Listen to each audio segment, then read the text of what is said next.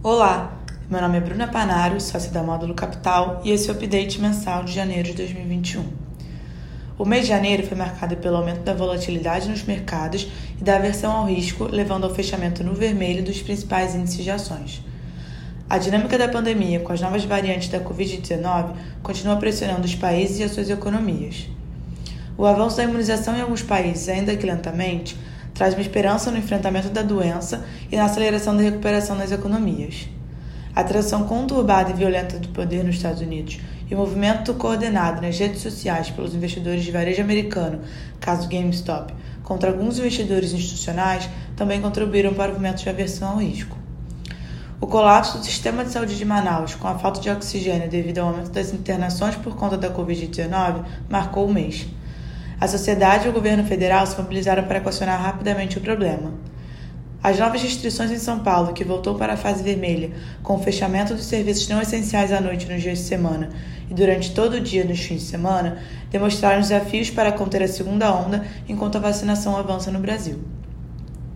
Com a aprovação do uso emergencial pela Anvisa das vacinas da Coronavac e de Oxford, houve início do Plano Nacional de Imunização, com a aplicação de mais de 2 milhões de doses, 0,96% da população, até o fim do mês de janeiro. O desafio será acelerar o plano de imunização, dadas as dificuldades de suprimento de insumos e das grandes disputas pelas vacinas no mercado mundial. O avanço da imunização da população no mundo será fundamental para a retomada da normalidade e do desempenho da Bolsa. No campo político, o foco está na eleição da presidência da Câmara e do Senado, com os candidatos apoiados pelo governo tendo uma grande chance de vitória, que, se for confirmada em 1 de fevereiro, resultará em um ambiente político mais tranquilo e favorável ao avanço da agenda reformista do governo. Ainda em janeiro, o Copom manteve a taxa de juros inalterada em 2% ao ano, mas retirou o forward guidance, abrindo espaço para o um aumento dos juros já na próxima reunião. Ainda em tempo, os candidatos eleitos foram Arthur Lira, progressistas, e Rodrigo Pacheco, democratas, ambos aliados do governo. Em portfólio e atribuição, no mês de janeiro, as maiores contribuições vieram de Logística e Infraestrutura, Santos Brasil, e Tecnologia e Telecomunicações, Mercado Livre, com 0,7% e 0,3%, respectivamente.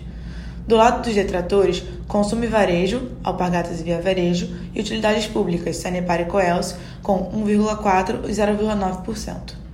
No mês, realizamos dois novos investimentos, um no setor financeiros diversos e outro em utilidades públicas. Aproveitamos as ofertas públicas das empresas para montarmos nossas posições. São empresas que se destacam nos seus setores, porém com teses diferentes, sendo uma de reestruturação e outra de crescimento via utilização de tecnologia. Com isso, seguimos com uma exposição de aproximadamente 94%. Esse foi o nosso update mensal. Muito obrigado e até a próxima!